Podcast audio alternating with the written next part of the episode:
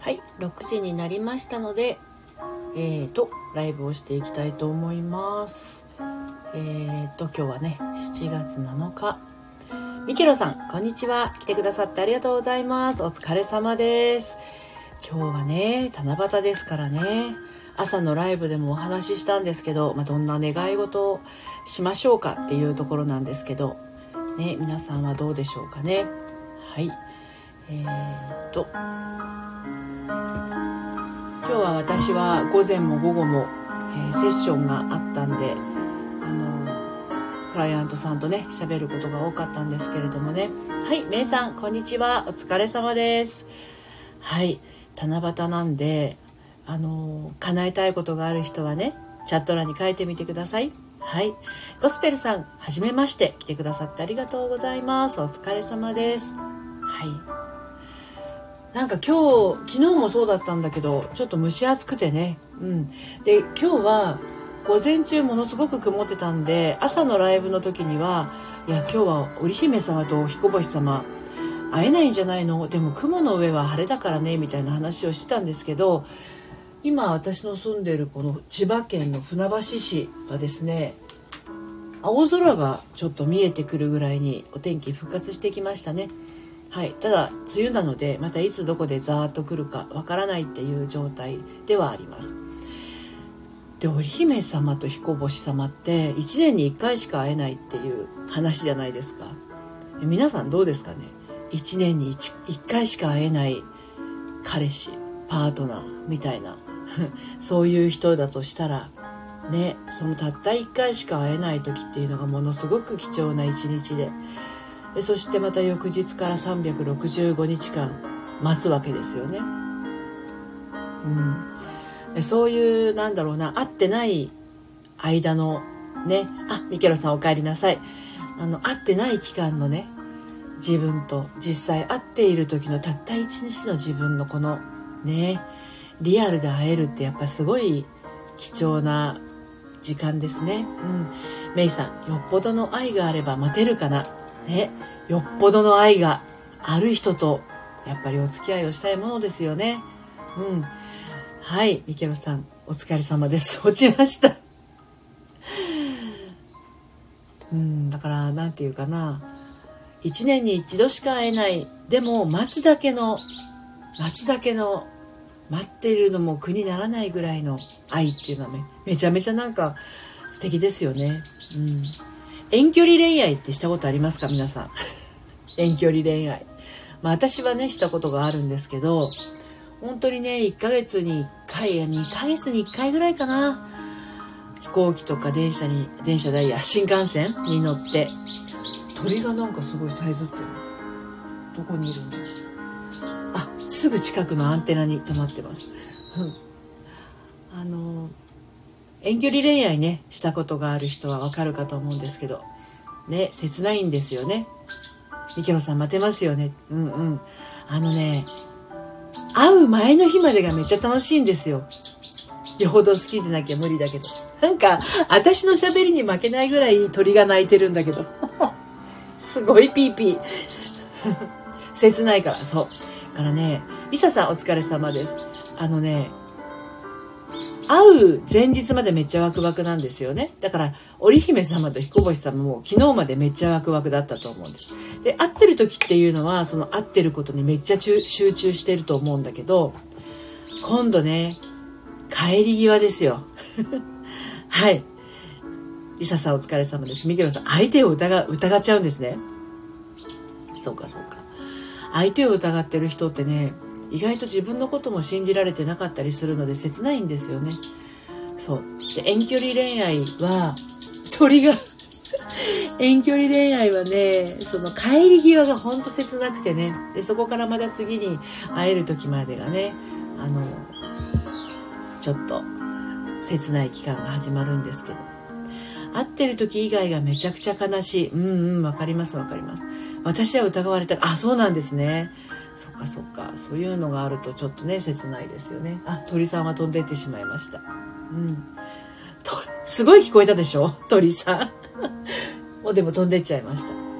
鳥はあの夜になるとね飛べなくなっちゃうから今のうちに早くお家に帰らないと帰れなくなっちゃう。そう。で皆さん今日ね願い事よかったらねチャット欄に書いてみてください。ミケロさん元の主人が遠距離でした。あそうだったんですね。そっか私は遠距離恋愛2年間してたことがあるんですね。21から23歳。はい。なのでその切なさはよくわかります。うにきちさんお疲れ様です。はい。願い事はね言葉にすると叶うって言いますよ。うん。あミケロさん私には向かないかな。うん。向く向かないありますね遠距離恋愛はね。うん。できれば近い方がいいんじゃないのかなとは思います。はい。うにきちさんこんばんは。お疲れ様です。はいお疲れ様です。お願い事ってね何て言うのかな。自分の中にあるものをあの中にある思いを外に出してあげるっていうね行為なので。はい。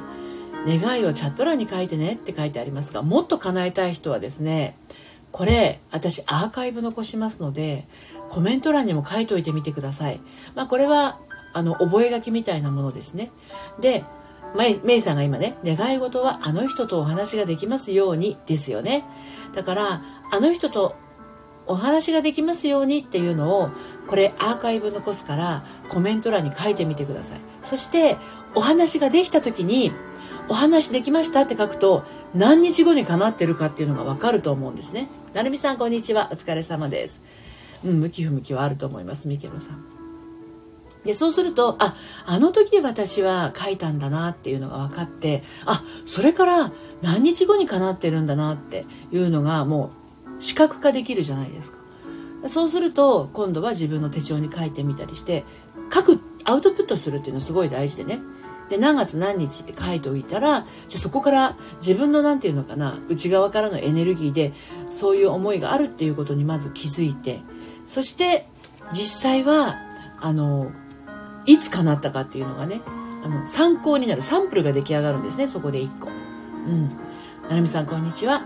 はい。ミケロさん優しい自分に戻れますように願い事。あ素敵ですね。少しも優しくなれない。あミケロさんのおっしゃるのは自分にってことかな？それとも人にってことかな？少しも優しくなれないと感じているものは何に対してなのかっていうところにちょっとこう振り返ってみるといいかもしれないですね。意外と人に優しくできない人って自分にめっちゃ冷たかったりするので、うん、まず自分が先ですよ。自分に対して優しくない人は人に対しても優しくなる余裕がないですし仮に人に優しくしても疲れてしまったり見返りがなかったりすると苦しくなってしまったりということがあのありますのでまずは自分に優しくするっていうのが大事かな。はい。優しくありたいですよね。うんうん。でもなかなかね余裕がないとあの自分に優しくできない時もあると思うんですね。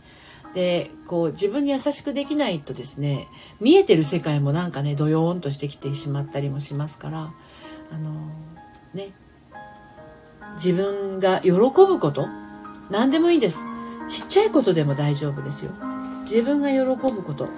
で何て言うのかな。人に優しくできない自分に優しくできない時って自分が何が喜ぶのかすら分からなかったりするんですね、だから五感が喜ぶものっていうのがいいと思います。手触りのいいものとかあの聞いてて安らぐものとか嬉しくなるものとか見て癒されるものとかあとは何だろうな食べて幸せな気持ちになるものとか香りもそうですよね。五感の部分から癒しが起こるとね やってみたいです。キョロキョロして。今日はあの七夕様なので七夕を願ってチャット欄にまず自分の願いを書いてみてください。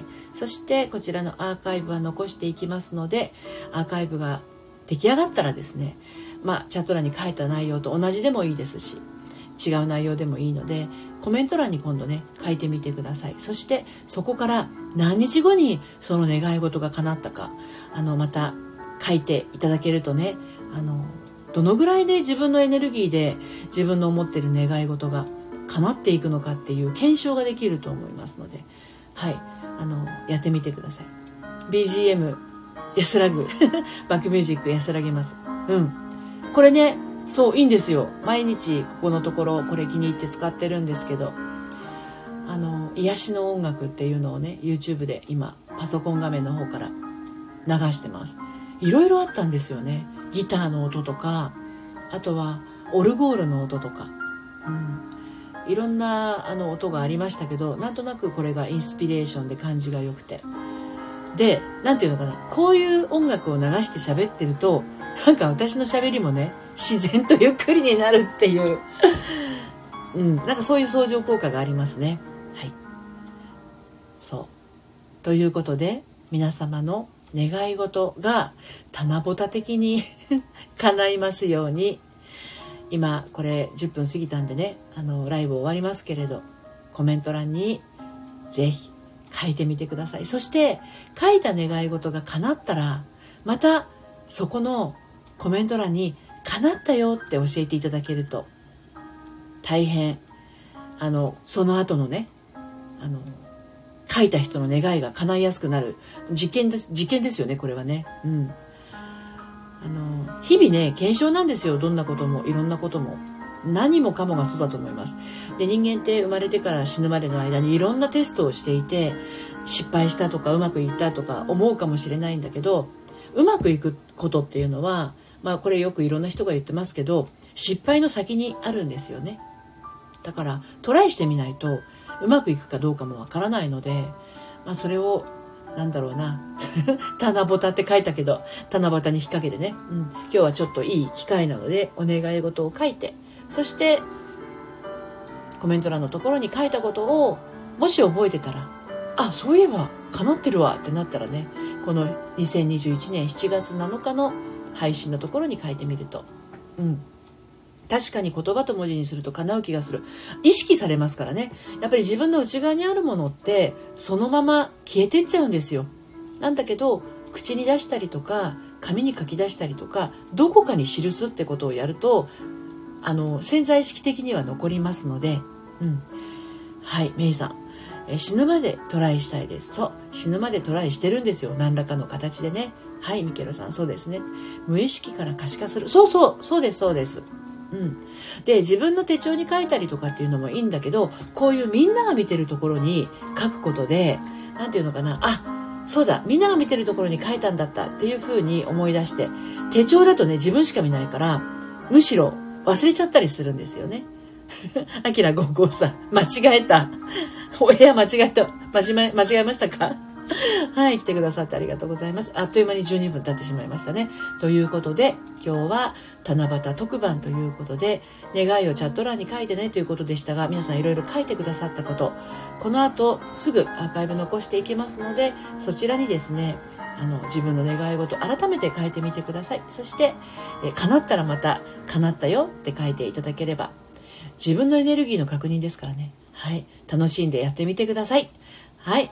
そうですね。もう間もなく終わりです。あきら55さんもね、あの、願い事があったら、あの、これアーカイブ残していきますので、はい、書いてみてください。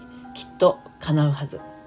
最後までお付き合いありがとうございました。それでは、お星様が見えたらね、一応空を見上げて、お姫様、彦星様、よかったねって言ってあげるといいかなと思います。